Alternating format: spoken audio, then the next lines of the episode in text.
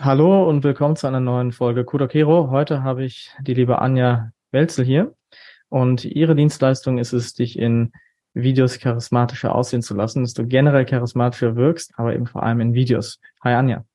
Hi. Hi Max. Ja, deine Dienstleistung ist sowas, was ich noch nie gesehen habe auf LinkedIn tatsächlich, nämlich Videos und darin charismatischer wirken. Das heißt, du machst kein Cutting, du machst kein Editing, sondern es geht tatsächlich um eigentlich den Kern eines Videos, die Person. Kannst du mal ein bisschen was darüber erzählen, was du genau damit meinst, wenn man charismatischer in Videos wirkt? Was, was bedeutet das, Charisma in Videos? Ja, also das ist total simpel, denn Charisma haben wir alle. Und es ist tatsächlich so, dass du einfach du bist, dass du dich wieder traust, du selbst zu sein, um herauszufinden, auch vor allem, wer bin ich und was will ich und äh, dann auch so eine innere Positionierung zu finden für sich, wie will ich quasi nach außen wahrgenommen werden, welche Wirkung will ich erzielen? Und äh, da muss man, das ist kein großes Hexenwerk eigentlich, sondern es ist tatsächlich die Blockaden zu lösen und auch die Persönlichkeit wieder zu werden, die man vielleicht war, als man Kind war, als man frei war, genau. Und das in Videos dann eben auch zu präsentieren. Da geht es ja nicht um, um Videos, die man irgendwie postet, sondern eben auch in Zoom-Calls, Verkaufsgesprächen und so weiter, genau. Also dass man immer, wenn man auf Menschen trifft, einfach man selbst ist und damit eben schon alleine strahlt, weil man eben auch weiß, wer man ist und sich selber eben auch so akzeptiert. Nebenbei gibt es dann noch Skills, äh, da sage ich mal so 20 Prozent technische Sachen, denn ich mache das ja auch mit, mit Menschen, die beim Fernsehen arbeiten, Moderatoren, ReporterInnen und äh, VIPs, äh, so nenne ich es jetzt mal, die tatsächlich auch eben noch mehr Strahlkraft wollen, auf dem roten Teppich oder vor der Kamera frei sprechen und eben sich nicht verstellen zu müssen. Und das ist eigentlich der Ursprung von Charisma.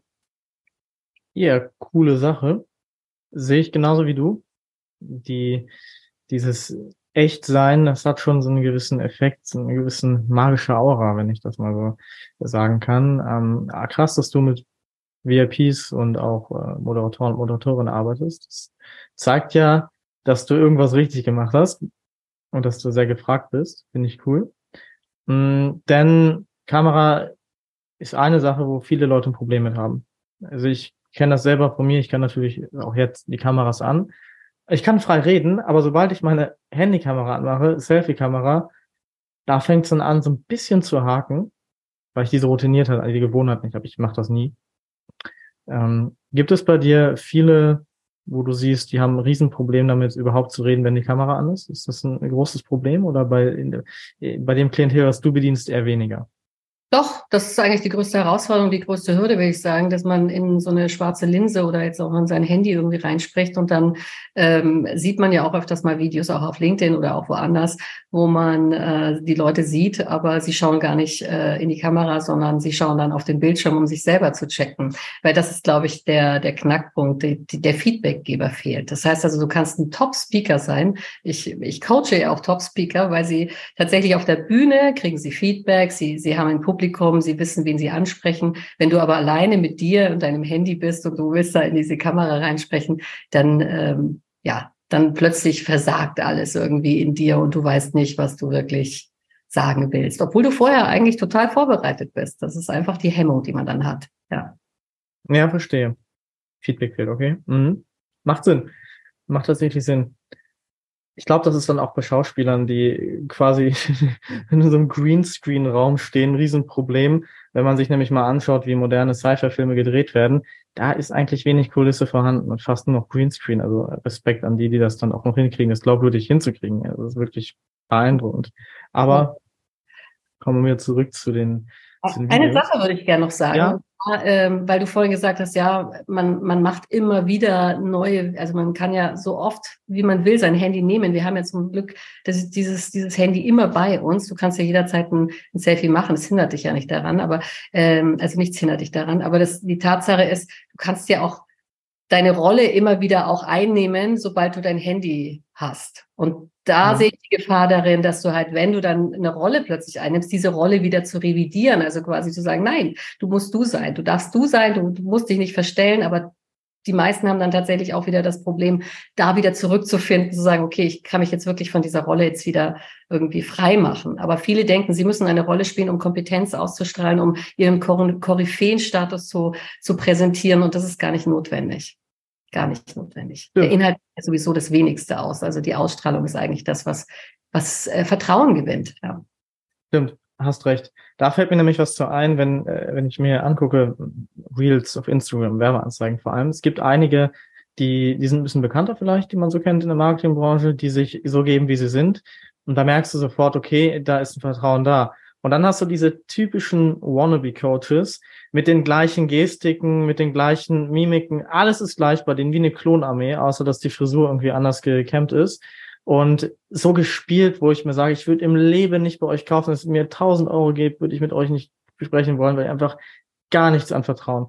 Das ist wahrscheinlich genau das, was du meinst, in diese Rolle, man muss so sein, um kompetent zu wirken und bezweckt genau das Gegenteil. Genau, genau. Also wir, es ist ja tatsächlich so, wir checken das ja, ohne dass wir es begründen können, warum irgendwie die Vibes nicht rüberkommen. Ne? Also ja. wenn ich irgendwie ein Video sehe und ich denke mir, ja, die Person sieht nett aus, ist irgendwie halbwegs attraktiv, kann gut reden, aber irgendwas, irgendetwas ist da, was mich stört. Dann ist es meist, kannst du eigentlich davon ausgehen, es ist die Rolle. Ja. Die gespielt wird. Mhm. Ja. Ja, stimmt. Äh, zum Smartphone noch eine Sache, das ist bei Sprachnachrichten, finde ich, auch so ein Problem.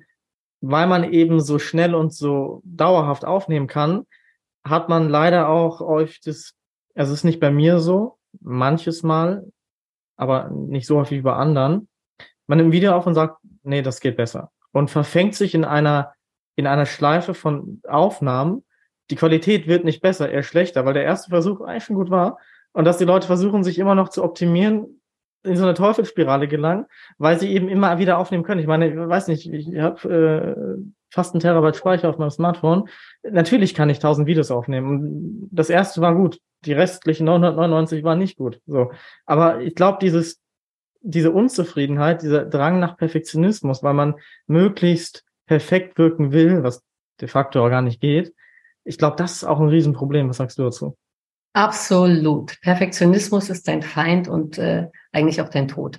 Und Äh, man ist ja tatsächlich auch total gebrandmarkt. Man kommt nicht umhin, solange man sich in Deutschland befindet. Denn Deutschland ist perfektionistisch, äh, sehr, sehr perfektionistisch veranlagt, finde ich. Also alles dreht sich darum, dass alles erstmal perfekt sein muss. Es ist auch so, es sind auch die Glaubenssätze, die mir so entgegenschmettern ja, ich mache dann Videos, aber ich habe noch nicht das richtige Equipment. Ja, ich mache dann Videos, aber ich habe noch nicht das richtige Format. Ja, ich mache dann Videos, aber irgendwie sehe ich heute noch nicht so gut aus oder was auch immer. Es gibt so viele Ausflüchte, Vorwände, wie auch immer, die darauf zurückzuführen sind, dass wir zu perfektionistisch sind und noch dazu kommt die Krankheit, dass wir tatsächlich uns nicht selber akzeptieren.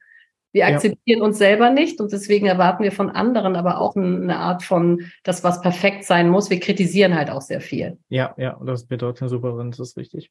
Wir, wir, ja. wir gucken gar nicht, also, also das ist ja schon unser Urinstinkt. Wir gucken immer erst auf die Gefahr und auf die Fehler und ja. dann gucken wir, was gut gelaufen ist. Und selbst das anerkennen wir gar nicht mehr, weil wir denken, es ist ja selbstverständlich, dass es gut läuft. Ja, ja. Ja, das ist auch ein wichtiges Thema. Da will ich nochmal gerne in die Tiefe reingehen. Und zwar das Thema, die Leute kritisieren sich selbst, weil sie nicht, also eigentlich sagen sie damit ja aus, ich bin nicht gut genug.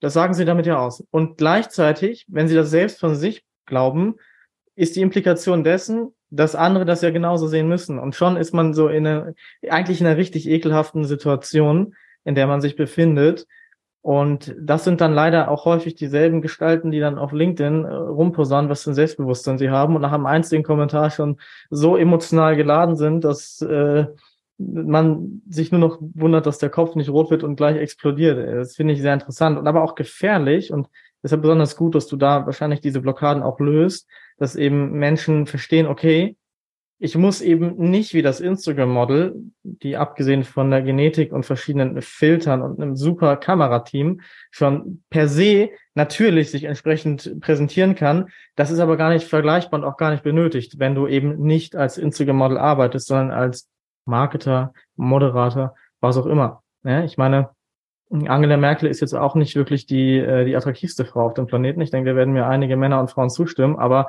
dennoch hat die Frau eine gewisse Kompetenz ausgestrahlt in ihrem, und das nicht durch irgendwelche Techniken, sondern durch ihr Charisma, was sie ja durchaus hatte. Das kann man eher nicht abstreiten. Absolut. Und sie macht sich auch weniger, wahrscheinlich hat sie auch gar keine Zeit gehabt, sich darüber Sorgen zu machen, was andere von ihr denken könnten. Und die nächste Gefahr ist ja, wir interpretieren wahnsinnig viel in Mimik ja. und Gestik von anderen. Die müssen gar nichts sagen. Es muss nur jemand komisch dich angucken und schon hast du das Gefühl, es ist mein Feind. Da ja. Vorsichtig sein. Und dann werde ich unsicher und dann, genau, und dann verliere ich quasi mein Selbst. Also ich bin dann nicht mehr ich, sondern ich äh, versuche dann irgendwie cool rüberzukommen und wirke dann meistens dann auch noch arrogant. So weil ich eben mich schützen will, weil wir interpretieren. Und wir interpretieren viel zu viel, weil ich auch der Meinung bin, ich glaube, die wenigsten machen sich wirklich Gedanken um einen. Sondern ja. die meisten Gedanken machen wir uns um uns selbst. Also das sind ja. diese 60.000 äh, Gedanken, die wir so am Tag haben. Da würde ich fast sagen, also ohne, dass ich jetzt in Mathe ein Genie bin und wissenschaftlich auch gar nicht so fundiert da bin, aber ich würde sagen, so 40.000 Gedanken sind negativ, die wir da haben. Und die ja. sind uns. Ja. Sicher, auf, auf jeden Fall. Ja, natürlich. Ja. Und das ist auch wieder ein wichtiger Punkt dieser, dieser Aspekt, dass die Leute sich viel Gedanken um sich machen, glauben, dass bei anderen das auch so ist, aber im Endeffekt interessiert sich niemand wirklich für dich. Das, ja. das ist nämlich so, ich weiß nicht, ob das schon wieder in Richtung Egoismus oder Selbstverzerrung geht, aber das kann man mal testen. Geh mal nackt in den Super, also nein, mach das nicht, aber geh mal nackt in den Supermarkt und geh nächste Woche wieder hin. Es wird niemand dich darauf ansprechen. Niemand. Wahrscheinlich wird an dem Tag dich darauf keiner ansprechen, weil niemand die, sich traut. Und es wird, wird jemand sagen, okay, da war jemand nackt im Supermarkt. Also ein, zwei Wochen später ist vergessen. Selbst Themen, die global interessant sind, interessieren heute keinen mehr. Warum sollte sich jemand für eine einzelne Person wegen einem Video interessieren? Das ist doch absurd, dieser Gedankengang. Deshalb weg damit. Das ist. Es wäre schön, wenn man das einfach sagen könnte, weg damit. Aber der Ursprung ist natürlich schon, dass wir, also alle, du, ich, wir alle, wir sind einfach geprägt in unserer Natürlich. Kindheit und viele können da ja auch gar nichts für, die kommen da einfach auch gar nicht raus. Ich glaube, dieses Wort Reflexion, das gibt's ja auch nur ab einer gewissen Generation. Ich glaube vorher, also meine Eltern haben wenig reflektiert, die machen es heute wahrscheinlich auch wenig.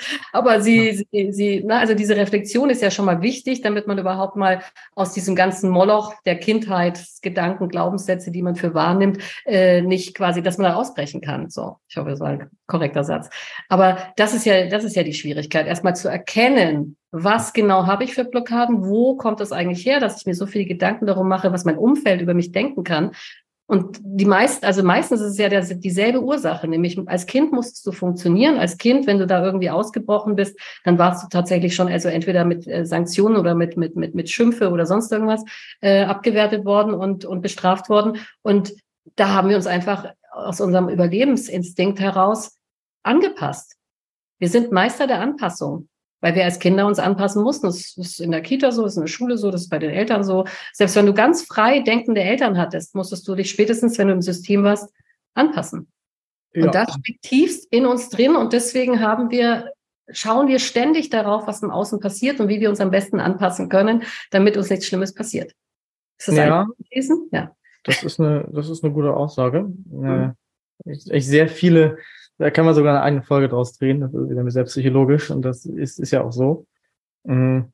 Kommt, auch, kommt auch, ich finde, es kommt auf die Veranlagung an. Also A, die Eltern plus die Veranlagung, weil zum Beispiel bei mir, das System hat es nicht geschafft. Ich habe ich hab in der Schulzeit meine, meine, ähm, also klar, anfangs noch mehr, aber auch da ab einem gewissen Punkt habe ich so einen Kipp, wo ich völlig egal. Dann habe ich halt eine 5, was willst du machen? Was willst du tun? Was soll passieren? Und habe dann später meine Fehlzeiten in Excel kalkuliert. Habe den Lehrern das auch gesagt, so ich komme eh nicht, weil ich habe noch so und so viel Prozent, die mache ich voll. So. Aber weil ich dazu stand und dazu auch diese Rolle, es war ja ist ja ist ja eine Rolle natürlich, wir spielen alle immer irgendwie eine gewisse kleine Rolle, aber weil die so nahbar bei mir war und das halt ich dazu stand und nicht versucht habe irgendwas zu kaschieren oder verarschen, habe ich tatsächlich genau dafür Respekt von den Lehrern bekommen, das fand ich sehr interessant. Aber ich habe eben diese, diese Anpassungsfähigkeit. Ich kann mich anpassen, weigere mich aber einfach. Das ist wie mit meiner Sprache und meinem Schreibstil. Der wurde am Anfang, als ich ins Berufsleben eingestiegen bin, hart kritisiert, dass ich so nicht schreiben und kommunizieren könnte. Heute verdiene ich mein Geld damit. So, also doch kann ich, offensichtlich. Nur weil ihr das nicht wollt, heißt es nicht, dass ich das trotzdem, ne, dann kündigt mich doch, wenn ihr da keinen Bock drauf habt. So, ich gar keine Lust habe, mich anzupassen für irgendwelche anderen Leute. Natürlich passe ich mich immer irgendwie an, das machen wir alles, wäre absurd, das zu behaupten. Aber ich kann jederzeit sagen, jetzt breche ich aus. Ich muss nur den Preis dann dafür bezahlen, deshalb mache ich es nicht. Ja, so kann man es sehen, aber man kann es auch sehen, dass man sagt, okay, ich passe mich an, aber bleibe mir selber treu. Weil die das. Es ist ja, ja nichts Schlechtes anpassen, es ist ja nichts genau. Negatives. Das man ist sogar nur, ganz notwendig, ja. Man darf sich halt nur nicht selber verlieren, finde ich, da drinnen, weil wenn man das erleidet, dann ist man zwar mehrere Rollen, hat aber keine eigene Identität. Und das habe ich zweimal erlebt bei Menschen, das ist wirklich grausam, weil die sind innerlich komplett leer. Verstehe ich. Ja. Das, da ist die, die, die Gefahr liegt. Also ich meine, es gibt ja sehr viele Menschen, glaube ich, die einfach wirklich nicht sich bewusst machen können, ja. dass diese Anpassung nur ein, äh, ich sag mal, das ist wie so ein Quadrat, auf dem du stehst. Und die haben dann Angst, dieses Quadrat zu verlassen, weil sie dann denken, dann, dann kommen sie nie wieder zurück in dieses Quadrat. Das ist diese, mhm. ne, du kannst dich ja anpassen, aber wenn du anfängst, für jemanden etwas zu tun oder dich so zu verhalten, wo du nur interpretieren kannst, dass es von dir erwartet wird, dann bist du ja nicht mehr auf sicherem Terrain. Das ist halt so das Ding. Ne? Also viele werden ja dann verunsichert dadurch, dass sie eben sagen, okay, jetzt gehe ich mal aus mir raus und mach mal das Ding, aber rudern dann sofort zurück und sind in dem, wie sie eben dann sind, sehr unsicher. Obwohl sie eigentlich sie selbst sind. Aber sie sind dann in ihrem sich selbst sein unsicher. Was verrückt ist, ja. Ja. Ja. Das ein bisschen ja. Hm? Auch ein bisschen kompliziert. Ja. ja, natürlich, aber das zeigt ja, wie tiefgreifend deine Arbeit eigentlich ist. Ja. Das sind so viele Sachen, die du eben lösen musst, über die sprechen musst, erstmal verstehen, nicht nur du, sondern deine Kunden eventuell auch selber, aber noch gar nichts gesehen haben. Und du hast vorhin angesprochen, was sehr wichtig ist bei dir, ist eine, eine Authentizität, eine Echtheit, dass das sehr wichtig ist, um charismatisch zu wirken. Richtig. Ähm, ich, ich glaube tatsächlich, deswegen mache ich ja diese Videos auch selber bei, bei LinkedIn, dass ich ja. halt jeden Tag, fast jeden Tag ein Video poste und ich dadurch eben auch merke, dass Menschen mir das Gefühl, also die Menschen haben das Gefühl, sie kennen mich einfach schon. Ja. Und es gibt keinen Aha-Effekt oder keine böse Überraschung, wenn sie mich dann bei Zooms sehen oder wenn sie irgendwie, ne, also die wissen halt, okay, so ist sie und so ist, bleibt sie dann auch. Genau, weil es ist ja auch ein absurdes Ding, zuerst irgendwie sich so zu verkaufen und dann hat man irgendwann mal nicht die Kraft, so zu sein, wie man sich die ganze Zeit verkauft hat und ist dann sich selber, dann überrascht man natürlich äh, meistens äh, negativ äh, bei, bei den Leuten. Also man enttäuscht dann die Leute auch, weil sie denken, wie? Die war doch ganz anders in dem Video, die war doch viel sympathischer, was heißt ich, viel selbstsicherer, was auch immer, genau. Ja, das habe ich bei meiner letzten Podcast-Folge mit Julian Backhaus gemerkt. Ich habe mit, also ich, wie kannte ich ihn vorher nicht persönlich, nie mit ihm gesprochen. Mhm. Habe seine Bücher gelesen, habe ein paar Videos von ihm gesehen, Post verfolgt und dem, ich habe ich einen Eindruck von ihm gehabt, wie er so ist. Und in diesem Podcast, als wenn ich ihn seit Jahren kennen würde. Als wenn ich ihn seit Jahren kenne. Es war so, ey, wir reden zwar das erste Mal, aber irgendwie kenne ich dich schon. Das ist, das ist genau, was du gerade angesprochen hast. Das kann ich mega nachvollziehen. Dieses, Du bist genauso, wie du eben im Video bist, im Call, wie du im Post bist, im Call und dann auch in echt. Und das ist ganz wichtig. Mit einer Kritik, und gerade über Anpassungen gesprochen, die Anpassungen, die müssen wir immer noch machen. Denn echte Authentizität, also richtige Echtheit, so 100% authentisch, das ist bei den meisten Personen, würde ich mal sagen, kontraproduktiv. Und je andersartiger man ist, zum Beispiel ich, desto weniger ist das auch gewünscht eigentlich. Ich kann Ihnen mal ein Beispiel machen, ähm, jetzt mal abgesehen von Personen, mhm. wegen Echtheit. Ja, ähm, Leute kaufen sich ein E-Auto mit einem Motorsound. Was ist daran echt? Gar nichts. Das ist überhaupt nicht. ja. Hör ich zum ersten Mal, okay. Mhm. Das, das ist überhaupt nicht echt. Ja. Ähm, Leute kaufen sich Produkte, die schmecken wie Fleisch, so aussehen, aber sind vegan. Das ist auch nicht echt und es gibt viele Arten dieser, dieser, dieser ganzen äh, Produkte auf dem Markt, die, die fake sind. Und wenn man sich mal anguckt im Internet, was die Leute sehen wollen, da hast, hat wenig damit zu tun, dass es wirklich echt ist. Denn wenn man mal wirklich echt ist und über Themen realistisch spricht, dann bekommst du einen Shitstorm mit sämtlichen Etikettierungen.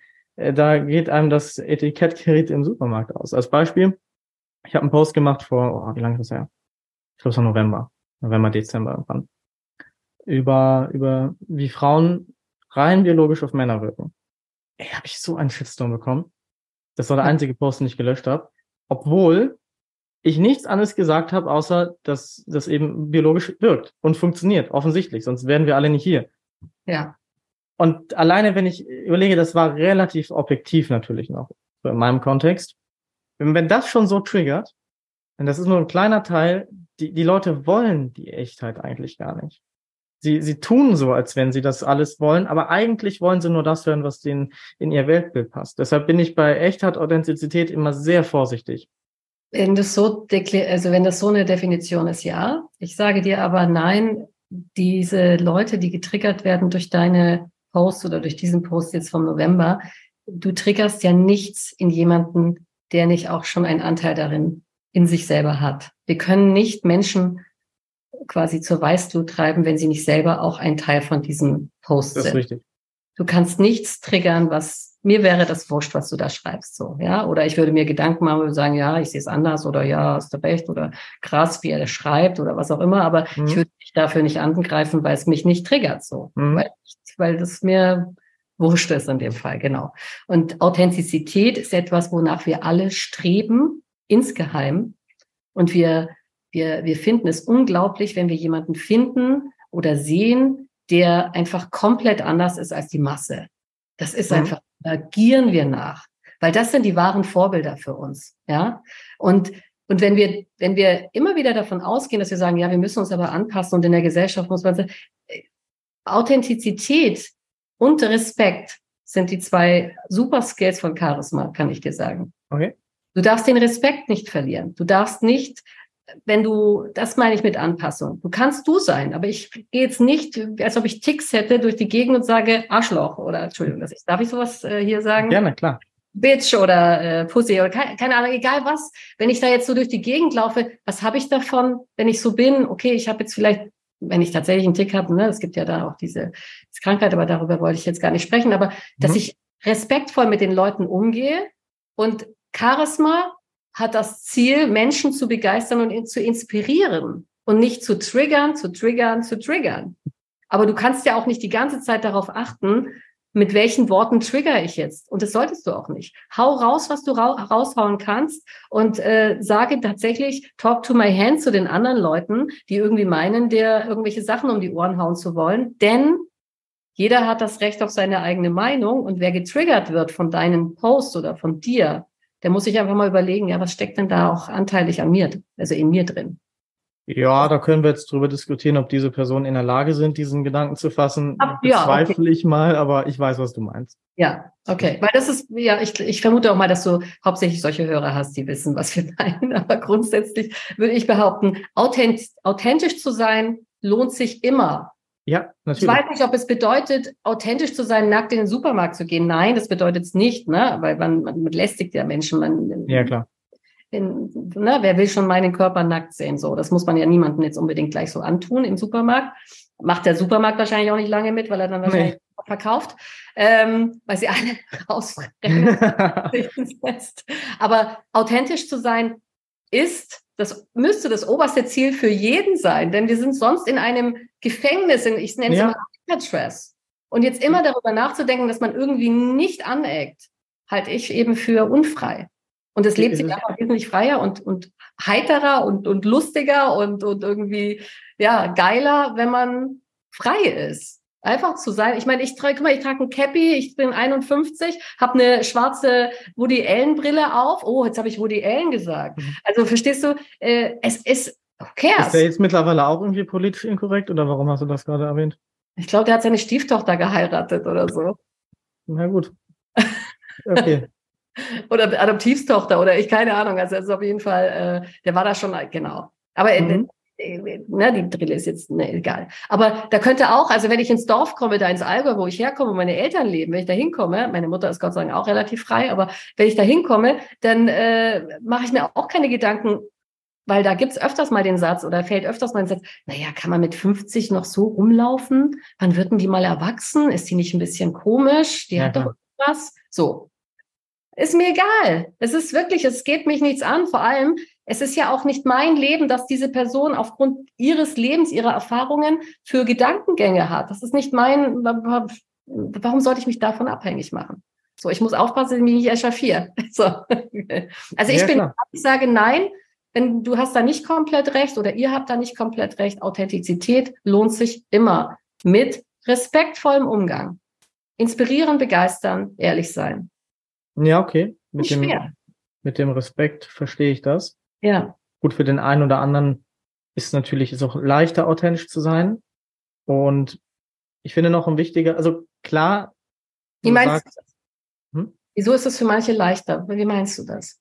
ja, weil je nachdem, was für Erlebnisse du hattest und was für Gedanken du ha- hast, generell ist, ist, ist ein Psychopath auf LinkedIn authentisch. Ich glaube, das wäre nicht so toll für die meisten. Dass wenn er Ja. respektvoll sich äußern würde, ähm, das wäre für viele sehr abschreckend, würde ich mal behaupten. Wir haben ja einen Schutzmechanismus äh, gegenüber Psychopathen, die sind ja dann tatsächlich auch weggesperrt. Aber wenn sie noch Ja, nicht gut, das ist nicht richtig. Das ist nicht richtig.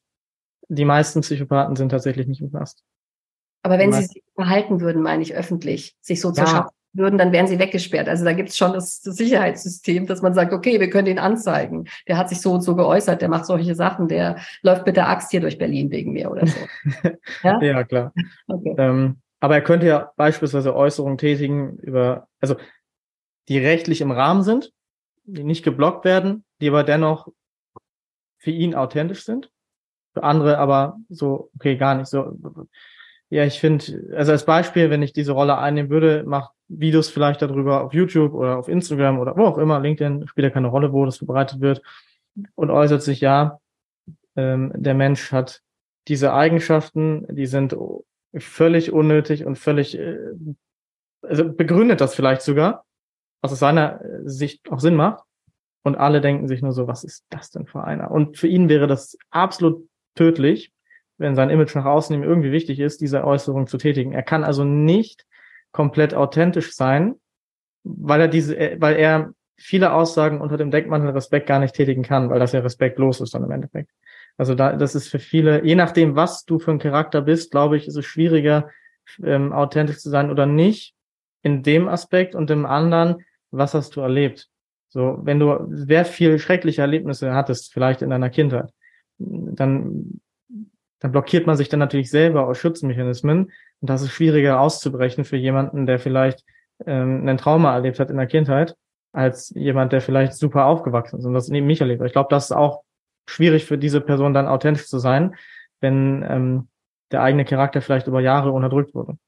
Da ist, glaube ich, mehr Arbeit zu machen für dich zum Beispiel, ähm, als wenn jemand, keine Ahnung, jemand es einfach hat im Leben und wo, wo du nur so ein bisschen was sagen musst und dann ist die Person okay, passt, als wo du wirklich tief nachbauen musst, weil die Erlebnisse vielleicht so schrecklich sind. Aber da kannst So. du ja was sagen. Genau, ich, ich erlebe alles. Also es, in, in, in meinem, in, also meine TeilnehmerInnen sind tatsächlich, da ist also bunt gemischt. Es gibt Ja. welche, die sind schon in Psychotherapie, Okay? weil ich das nicht anbieten kann. Mhm. Ja, mein Psychologiestudium äh, reicht nicht, also ich habe keine Ausbildung dahingehend. Ähm, es gibt aber welche, die behaupten, sie haben eine wunderbare Kindheit gehabt. Das war alles wunderbar und trotzdem lösen wir da Blockaden auf. Mhm. Also es gibt, ich würde mal so behaupten, es gibt niemanden, der keine Blockaden hat. Es gibt nur ganz viele, die keine Ahnung davon haben, dass sie Blockaden haben oder Mhm. sich erst später bewusst machen, dass sie da gescheitert sind oder dass das irgendwie nicht funktioniert hat, weil sie Blockaden haben. Mhm. Es ist egal, woher du kommst, was du erlebt hast. Du kannst immer die Entscheidung treffen, ich bin ich. Oder zumindest das Vorhaben zu sagen, ich will dafür was tun, dass ich wieder ich bin. Das ist meine Erfahrung und ich habe tatsächlich unterschiedlichste Menschen, die also parallel, wie gesagt, eine Psychotherapie haben und gleichzeitig eben sagen, ich habe, ich möchte, ich möchte endlich mein Charisma zum Leuchten bringen. Das ist meistens nicht der Satz, den sie sagen, sondern sie möchten endlich frei sein. Sie möchten Ja. sich so verhalten können, wie sie eben sind, ohne sich ständig Gedanken darüber zu machen, was andere denken könnten. Und auch nicht diese Scheu, diese Angst vor Bewertung und so weiter. All das wollen sie loswerden und das funktioniert ganz gut mit dem Coaching. Ja. Und das funktioniert für alle. Ist nur die Frage, was für ein Ziel du damit hast. Ne? So. Genau. Ja. Ja, das, das macht Sinn. Mhm. Also das ist meine Erfahrung, die ich halt jetzt äh, habe und deswegen ist es auch, es, macht doch keinen Unterschied, ob du Promi bist bei mir oder ob du, ob du Moderator bist oder, ne, also du, du hast, also alle, wir alle Menschen haben Blockaden. Ich habe Blockaden. Wir haben alle Blockaden. Mhm. Aber wenn wir die angehen, wenn wir die herausfinden, wenn wir uns diese Zeit nehmen, dann wirst du sofort irgendwann mal spüren, sofort irgendwann mal, dann wirst du mhm. spüren, ab dem Moment, wo du anfängst, die Entscheidung zu treffen, ich werde jetzt meine Blockaden auflösen, ich möchte das, ich hole mir Unterstützung, wirst du es schaffen, diese Blockaden irgendwann aufzulösen. Bei manchen dauert es halt länger, bei den manchen, bei, bei anderen geht es halt schneller. Kommt halt mhm. auch darauf an, wie, wie, wie, wie du selbst reflektiert auch bist. Ja. Kommt es auch darauf an, was es für Blockaden sind? Nee, ich glaube, die Methode ist einfach nur eine andere. Also die Blockaden sind, ähm, können total unterschiedlich sein und dann reagiert man da auch unterschiedlich drauf. Also mhm. Äh, für mich ist es ja nicht so, dass ich eine Blockade analysiere mit jemandem und dann sage, so, die Blockade können wir jetzt so und so auflösen, sondern das ist ja eine Arbeit, die man dann selber ja bestenfalls macht. Ich leite ja nur an. Ich bin ja nur der Coach, der am Spielfeldrand mit der Pfeife steht und sagt, so, so schießt mhm. es. Aber die, die Tatsache, dass wir, wenn du unterschiedliche Blockaden hast, dass wir erstmal das Thema herausfinden. Das Thema ist meistens sehr ähnlich. Nur okay. der Grad, der Schwierigkeitsgrad oder die, die, die Heftigkeit der Erlebnisse, die können natürlich variieren. So. Aber letzten ja. Endes haben wir alle die ähnlichen Blockaden, nur aus, die kommen aus unterschiedlichen Richtungen. Und die Richtung zu wissen, das ist total entscheidend. Also was passiert vor der, was ist vor der Blockade passiert? Wie kam es dazu und wo kam ich her? Und natürlich gibt es Fälle, ähm, da ist es tatsächlich sehr brisant, wo ich dann auch manchmal mir denke, okay, da wäre vielleicht eine Psychotherapie noch, noch parallel gut. Ja, mhm. da bin ich genau. Aber zu selber herauszufinden, wie, was empfinde ich dabei und wie kann ich das tatsächlich für mich lösen. Das gemeinsam zu machen, das ist eigentlich so das, das Ziel. Und da ist es egal, woher dieses, woher es kommt. So, dass es die, dass es diese Blockade gibt. Habe ich das so einigermaßen verständlich? Ähm, ja. Ja, hast du gut erklärt. Okay. Egal, woher die Blockade seh dich, Die anderen sehen dich nicht, wenn, sie, wenn du schweigst, aber du hast gerade so ein bisschen so geguckt, da dachte ich, okay, ich frage mal kurz nach. Ich habe interpretiert, wie du merkst. Ja, genau. Ich bin frei von Interpretation. Positiv. Ja, gut, niemand ist frei von Interpretation. Ja, genau. Und das ist ja auch, das ist ja auch in Ordnung. Nee, aber das war klar. War sehr schön erklärt. Danke. Und zeigt nochmal diese, ja, die, ich will nicht sagen Relevanz, aber das also es kommt bei mir so jetzt an, was du gesagt hast. Es ist egal, welche Blockade, man kann sie lösen. Es kommt nur auf die Dauer an, wie lange man, es kommt auf die Selbstreflexion an, wie lange man selbst braucht, um diese Blockaden zu lösen. Das ist bei mir gerade angekommen. Ich denke, das muss ich genau sagen. Genau, mit Unterstützung ist es natürlich ein schnellerer Weg, weil du halt, weil ich halt, ich kenne halt sehr viele Fragen, die Menschen beschäftigen, womit sich Menschen beschäftigen dürfen, damit sie eben, also ich gebe denen so einen Schubs in die richtige Richtung immer wieder mal, klar. Mhm ohne dass ich das irgendwie bewerte oder so. Aber zumindest wissen sie halt relativ, weil ich persönlich habe das ja selber mit 21 gemacht. Und mhm. ich hatte keinen Coach. Ich weiß nicht, damals gab es, glaube ich, keinen. Ich weiß nicht, gab es damals ich glaub, schon. Es gab schon welche, aber nicht für den ja, Es gab Farbfernsehen, aber ich weiß nicht, ob es Coaches gab, genau. Und da war es halt so, dass ich halt durch ein, durch ein, ein Erlebnis selber herausgefunden mhm. habe, ich laufe da gerade falsch. Da ist irgendwas, stimmt da nicht mit mir. Das, dieser Brief, den ich da bekommen habe, der hat mir echt tatsächlich äh, einige Augen geöffnet von den zwei, die ich habe, genau. Und und dann dauert es natürlich lange, wenn du das selber irgendwie machst. Ich habe äh, unzählige von Büchern gelesen, ich habe alles Mögliche gemacht, um da hinzukommen. Und ich glaube, es hat fast zehn Jahre gedauert, bis ich dann wirklich gecheckt habe, du bist so, wie du bist. Und das ist gut so. Und dann ging es los. Also als ich das dann gemerkt habe, merkte ich halt auch, immens, wie, wie schnell Menschen darauf reagieren. Ja. So, also ich habe ich hab eine Politikerin zum Beispiel, das ist das beste Beispiel. Die, okay. die, die ruft, die ruft, ruft mich an und sagt, ähm, weil die ist bei mir seit ähm, längerer Zeit schon im Coaching und meinte irgendwie, weil es dauert ja manchmal und es ist ja auch nicht immer sofort spürbar, dass sich was verändert. Aber dann kam sie irgendwann mal ins Büro und dann war da ihre Büroleiterin, die dann gemeint hat, Mensch, warst du beim Friseur? Und sie war nicht beim Friseur, sondern es war einfach ihre, okay. das war quasi, also ihre Aura nennen wir es jetzt mal. Also ihre Ausstrahlung hat sich verändert. Nee, Aura finde ich ein gutes Wort. Genau. Und die Person dachte eben, es muss die neue Frisur sein, die ja eigentlich gar nicht neu war. Genau. Also ja. du, du, du beschäftigst dich natürlich oder man beschäftigt sich am besten eben tatsächlich mit sich selbst. Und für mich ist eben 80 Prozent von Charisma deine Persönlichkeit und deine gelösten Blockaden. Und äh, die restliche Zeit ist eigentlich das, was du herausfindest, was du wirklich willst vom Leben für dich. Mhm. Ja. Zu der Aura habe ich noch ein gut, auch ein gutes Beispiel. Okay. Ein Mann, wirklich nicht attraktiv, aber eine Frau am Start, wo, glaube ich, viele Männer auf die Knie gehen würden. Mhm. Und ich habe die beiden mal so im, im Club so ein bisschen angeschaut. Also es war jetzt kein typischer Disco-Club, sondern es war etwas gehobener. Und da ist mir aufgefallen, ich verstehe, warum er sie hat und warum sie auf ihn steht. Es ist einfach diese, der war komplett mit sich selbst in einer, in, im Reinen. Der war, das war dem völlig egal, das komplett akzeptiert, okay, ist nicht der hübscheste, ist nicht der größte, war auch tatsächlich größer als er.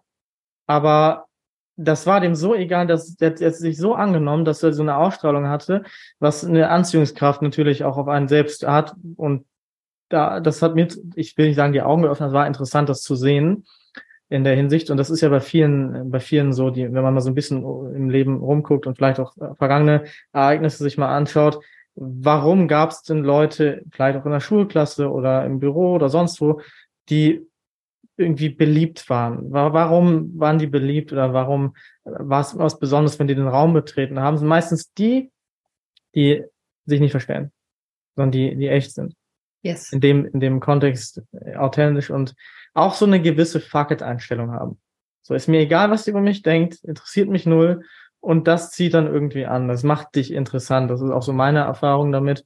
Weil auf LinkedIn habe ich vier Monate versucht, mich in andere Rollen zu pressen und versucht, das so zu machen, wie es andere machen. Das hat nicht geklappt, gar nicht. Also wirklich, es hat null geklappt. Hm. Und dann habe ich mir gedacht, okay, ich mache jetzt einfach das, wie ich das machen will. Und seitdem, so der erste Post hatte 150.000 Impressionen, den ich so gemacht habe. Da wusste ich, okay, jetzt mache ich es noch zwei, drei Mal, aha, klappt, jetzt mache ich das so. Also das ist für mich dann so das Learning gewesen. Ähm, war, war eigentlich eine coole äh, Erfahrung in, in den jungen Jahren und seitdem ist das für mich noch viel mehr bestätigt worden. Sei wie du bist. Wobei ich immer noch so ein bisschen den, den, den Rahmen gebe. Ich bin da nicht so ganz wie du. Also Respekt ist auf jeden Fall super. Sei wie du bist, habe respektvoll, ja. Man muss natürlich immer wissen, wie man sich verhält, hat man einen Preis zu bezahlen. Dann denke ich, stimmst du zu. Also wenn ich jetzt rausgehe und sage, ich bin nicht für das Gendern, ich bin dagegen, dann ist das eine Meinung, die viele, die gegen das Gendern sind, eine, also die werden sagen, okay, der Typ hat eine gute Meinung. Es wird aber auch ganz viele Leute abstoßen.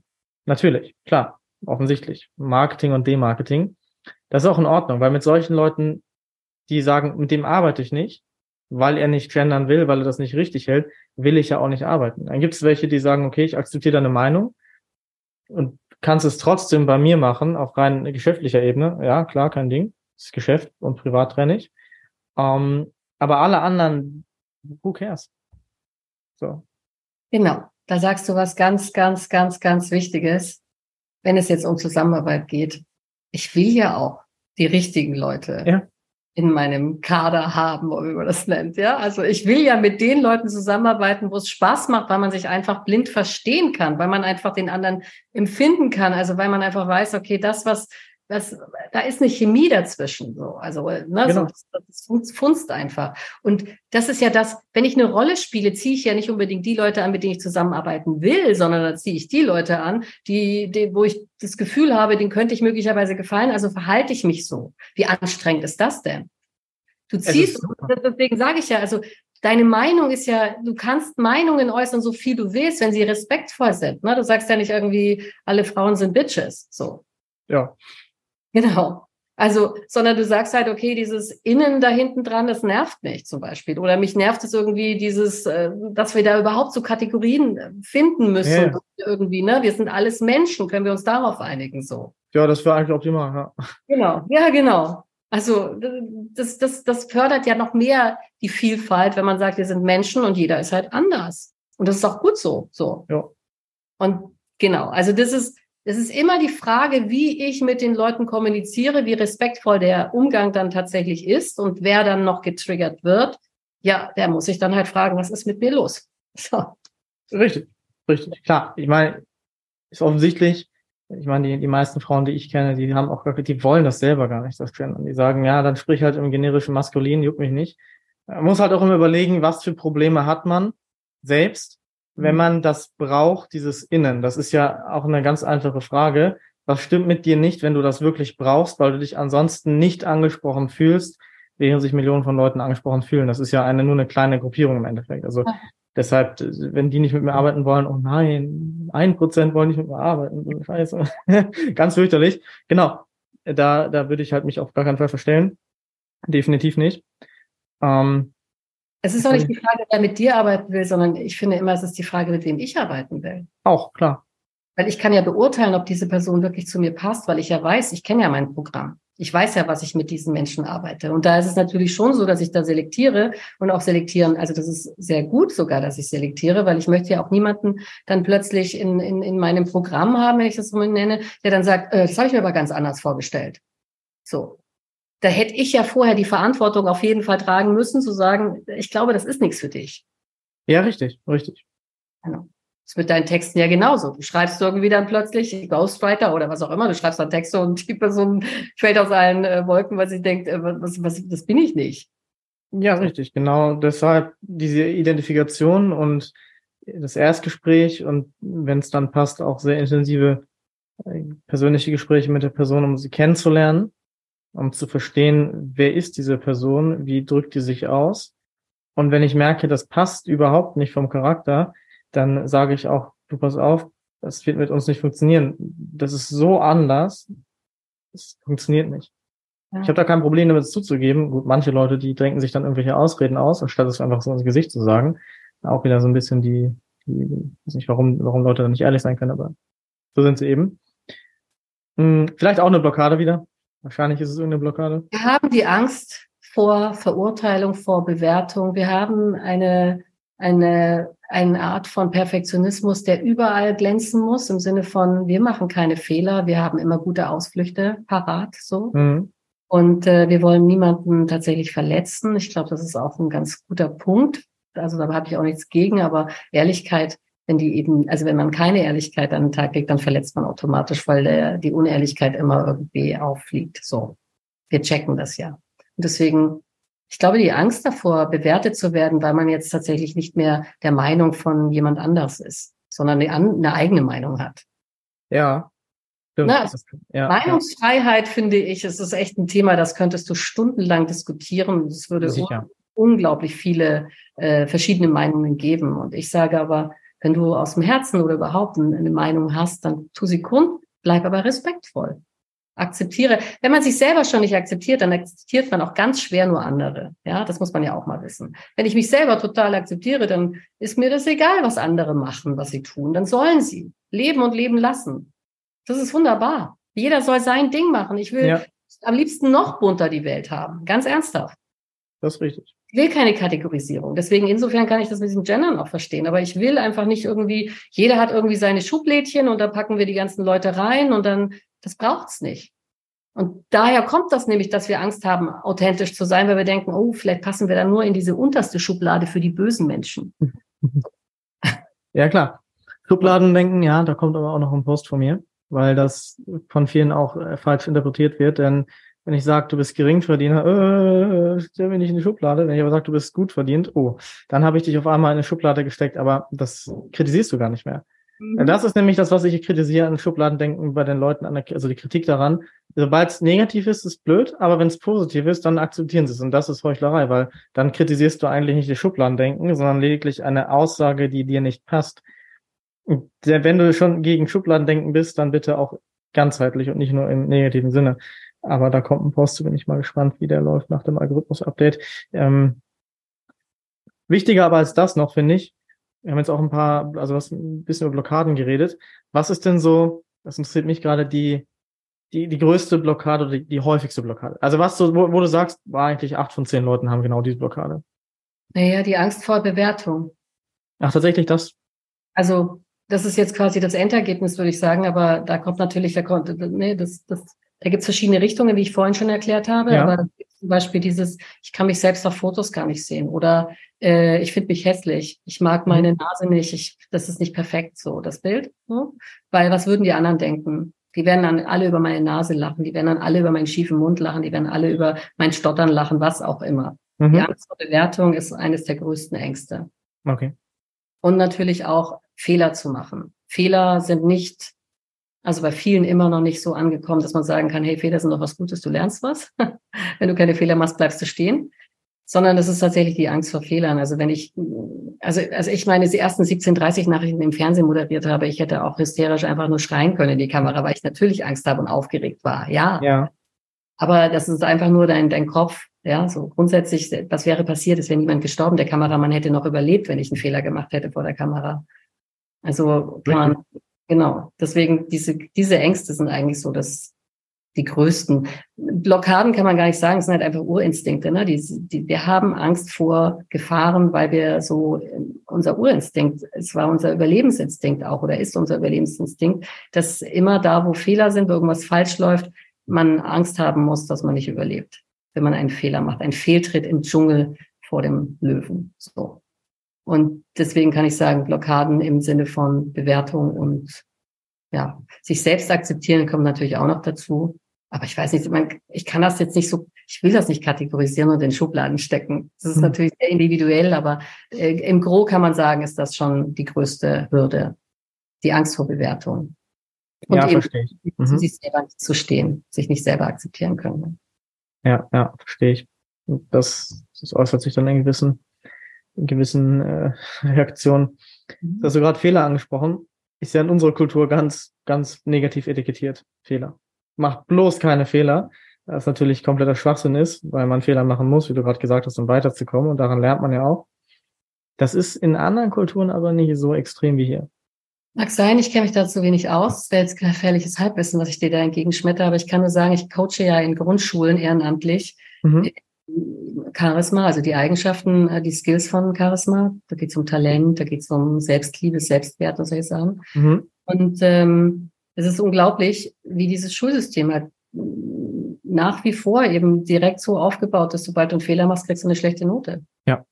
Also ich meine, es kommt ja nicht von ungefähr. Und nee, da kommt natürlich die Angst vor Fehlern, kommt natürlich auch aus dem Schulsystem ganz dick äh, oder auch von, weil die Eltern entsprechend so geframed wurden, schon als Kind. Du hast, eigentlich hat man, je nach, also in den meisten Fällen hast du gar keine Chance, außer Angst vor Fehlern zu haben, weil du dauerhaft damit bombardiert wirst, Fehler gleich schlecht, gleich negative Konsequenz für dich.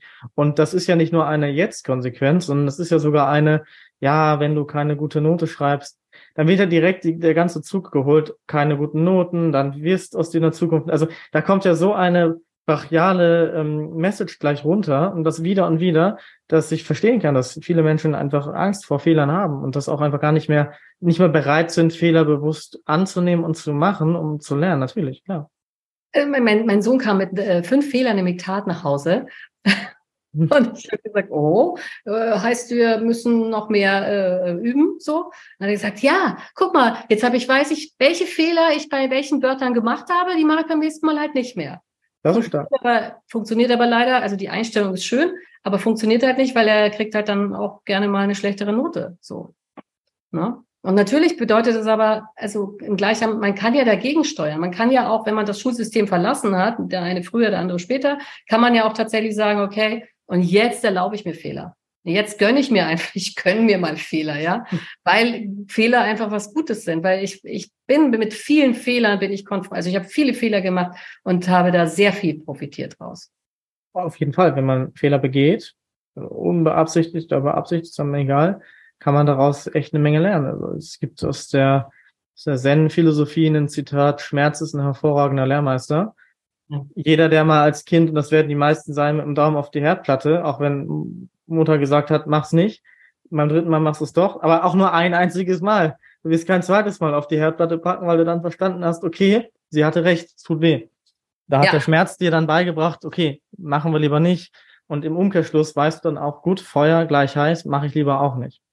Aber da sagst du was genauso, das ist ja bei Eltern so. Wir, wir, wir sind immer darauf bedacht, dass die Kinder nicht stolpern, nicht hinfallen, sich nicht die, die Nase brechen oder was auch immer, weil sie zu schnell rennen, weil Kinder halt einfach eine Mordsenergie haben. Ja. Und man sollte besser nicht sagen, äh, lauf vorsichtig oder lauf nicht so schnell, sonst fällst du wieder auf die Knie, sondern man sagt einfach, lauf, also lass, also nicht immer bewerten, sondern tatsächlich einfach immer wieder denselben Fehler machen. Dann weiß man, okay, an der Stelle muss ich ein bisschen langsamer tun. Ich meine, wir hätten alle nicht laufen gelernt, wenn wir nach jedem Kniefall nicht wieder aufgestanden wären.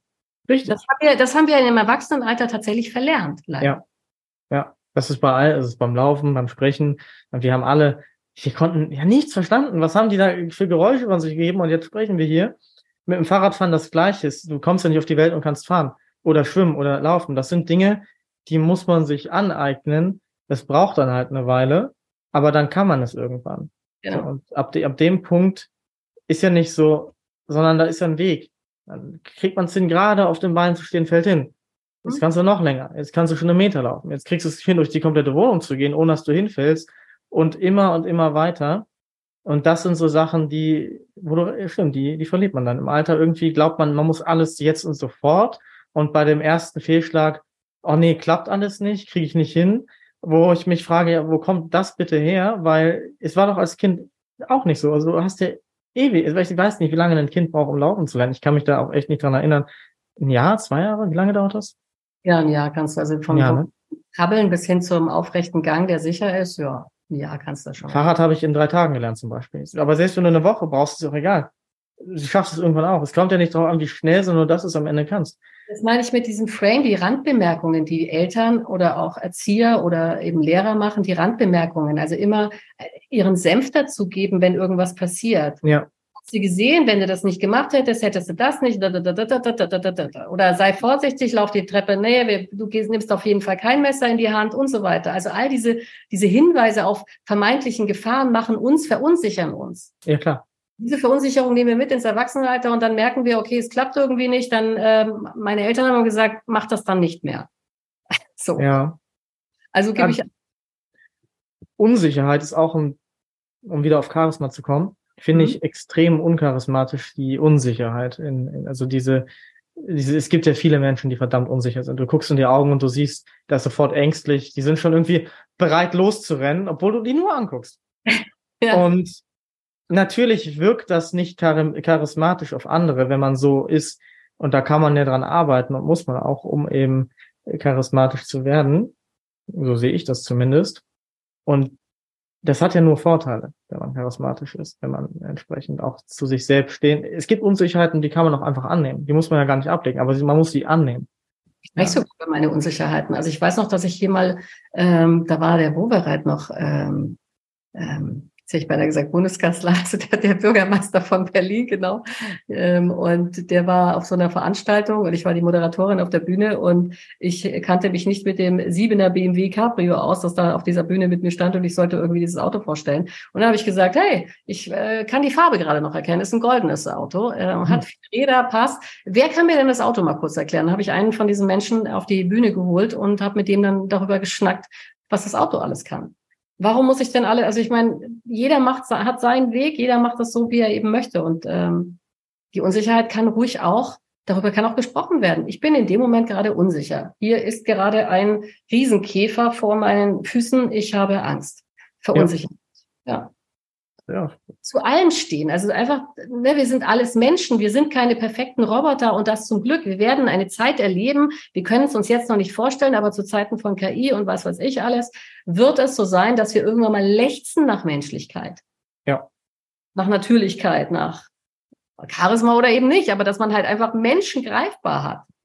Das dass man nicht irgendwie das Gefühl hat, äh, also gerade wenn man so Videos sieht, die ja tatsächlich KI äh, programmiert sind, äh, ist das jetzt wirklich, ist das jetzt wirklich Anja oder ist das jetzt vielleicht doch äh, die KI, mit der ich da jetzt so? Ne, man, ja, möchte, man möchte ja die, deswegen ist authentisch sein halt einfach das große Ding für die Zukunft. Deswegen ist Charisma das große Ding für die Zukunft, weil wir kaufen zum Glück immer noch das klingt jetzt schon fast wie eine Marketingveranstaltung, will ich, soll ich gar nicht. Aber also ne, ich will ja mit Menschen reden und das Gefühl haben, da schlägt auch ein Puls. Ja. Und nicht mit irgendeinem Roboter, wo ich nicht weiß, wie manipuliert er mich jetzt möglicherweise. Kann ich dem vertrauen? Mir kann man vertrauen, so. Dir kann man vertrauen, so. Aber das muss man sehen, das muss man spüren, das muss man merken. Und das geht halt nur über Authentizität. Richtig, richtig. Ja. Und das sieht man ja heute, weil du verkaufst ja nichts im B2B ohne ein persönliches Gespräch. Mensch, du hast immer mit den Leuten zu tun, mit Videocalls. Mensch, persönlich, Mensch. Also selbst wenn es nur der Anruf über ein Telefon ist, ist es den Leuten trotzdem lieber als eine E-Mail, weil in unserer digitalisierten Welt, wo sowieso schon sehr viel in die, in die, in die einsame, isolationsartige Richtung geht, das einfach fehlt, die, die Menschlichkeit, die menschliche Wärme. Mhm. Und das ist absolut richtig, was du sagst. Das wird zunehmend abnehmen, ja. aber immer effizienter und relevanter werden. Und ich sag mal soweit, die Leute, die es nicht schaffen, authentisch zu sein, die nicht zu sich selbst stehen, die werden enorme Probleme haben in Zukunft. Noch mehr, als sie jetzt schon haben. Da gehe ich einfach mal stark von aus. Da magst du recht haben, ja. Ja, da gehe ich auch von aus. Aber ja, doch. Ich bin nur, also ich bin da immer nur vorsichtig bei diesen Prognosen. Ne? Wir wissen ja nie, was, was so so, aber klar, ähm, also ich persönlich möchte Menschen eigentlich nur noch begegnen, wenn ich sie vorher, ist wie so ein Türsteher, wenn ich vorher ein Video von denen gesehen habe. Weil ich wirklich, ich, ich wir, wir, wir, wir haben manchmal mehr Kontakt mit Menschen, wenn wir im Supermarkt irgendwie einkaufen gehen, als mit Menschen, mit denen wir tatsächlich irgendwie verbunden sind. Ja. Ne, weil wir telefonieren zwar, wir schreiben irgendwie WhatsApp, aber es ist sehr viel Text, da gibt es sehr viele Missverständnisse auch. Aber wenn ich den Person, wenn ich die Person in den Augen schauen kann, wenn ich sie sehe, wie sie reagiert, wenn ich die Mimik eben auch verstehe, weil wir sind sehr gut im Mimik lesen, weil wir das eben als Kinder, als Kleinkinder mussten, weil wir die Sprache nicht verstanden haben. Wir haben relativ schnell begriffen, wie die Mimik funktioniert bei einem Menschen, genau. Denn äh, ist es mir halt einfach ein Bedürfnis, diese Menschen auch anzuschauen, die zu sehen und zu wissen, die Person meint es gut mit mir. So. Ich merke das ja auch, Menschen behaupten ja tatsächlich, sie kennen mich, obwohl ich sie gar nicht kenne, nur weil sie meine Videos gesehen haben. Du hast meine ja, Videos, vielleicht hast du ein Video für mich gesehen, dann hast du mich im, im, im Zoom-Call vielleicht mal gesehen und denkst dir, die ist genauso wie in dem Video oder eben auch nicht. Das kann ich bestätigen, weil ich habe zwei Videos, glaube ich, von dir gesehen und Ach, schön. du bist genauso wie in den Videos. Und ja, das, das war, ist ja beim, beim Julian Backhaus auch so. Also es ergibt sich so wie er ist. Klar, spielt eine minimale kleine Rolle, wie wir alle uns natürlich anpassen an die jeweilige Situation, aber die grundlegend sehr authentisch. Und das ist eben ein wichtiger Punkt. Der ist bei ihm, ist bei dir, sollte bei allen sein. Und das sind dann im Endeffekt auch die, bei denen man kauft, weil, wenn es nicht so ist, wenn ich merke, die Person ist im Video so und also A und ansonsten B, ganz ehrlich, bei dem kaufe ich doch nicht. Das Vertrauen ist sofort dahin, weil wie ist er dann per E-Mail? Dann ist es wieder C da, dann fängt es an, okay, wer ist die Person eigentlich? Und ab dem Punkt habe ich kein Vertrauen mehr und ab dem Punkt ist die Person für mich auch raus. Da verbrennt man halt vieles. Das merken viele aber einfach gar nicht und verbauen sich damit einige Türen. Aber dafür gibt's ja dann dein Coaching beispielsweise. Ja, danke. Aber ich habe auch, wie gesagt, so eine ähnliche Erfahrung mit dem Copywriter gemacht. Ich habe seine Texte gelesen, habe seine Bilder gesehen, habe dann ein äh, Gespräch gehabt und dachte tatsächlich, dass äh, zwei, zwei verschiedene Personen, das geht nicht. Okay, krass. Das ist cool. Und das finde ich bei dir halt, man weiß einfach, also man, aus deinen Texten lese ich halt tatsächlich sehr viel heraus, was in dir scheinbar vorgeht. So. Ja. ja. Das ist auch mein Ziel, dass eben genau welche wie du diese, immer diese Gabe, diesen Skill haben, dieses Niveau, das zu erkennen, weil die verstehen das auch. Die verstehen das. So, ich kann, ich habe gar keine Lust, äh, ja, heute war ich Fahrradfahren, war voll geil, die Learnings habe ich rausgezogen. Nein, die zwischen den Zeilen lesen, das ist die Zielgruppe, die ich ansprechen möchte. Menschen, mit denen ich arbeiten möchte, sind weniger als die, die anderen, aber das ist völlig in Ordnung.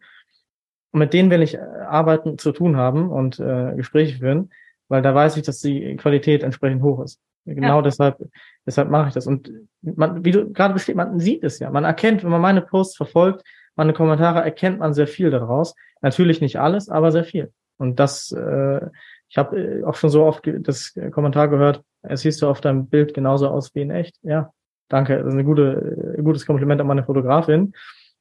Und wissen halt auch entsprechend die gewisse Trockenheit, die ich an den Tag lege, durch die Post kommen die halt durch, wissen die Leute.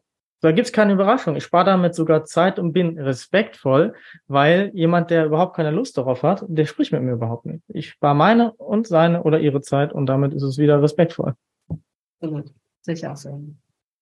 Ja, ähm, hat mir sehr gut gefallen. Wir bleiben auf jeden Fall in Kontakt und ähm, wenn dir diese Folge gefallen hat, dann gib doch gerne mal ein Feedback auf LinkedIn, was du davon hältst und wie du zum Thema Charisma und Echtheit stehst. Danke dir, Max. Danke dir.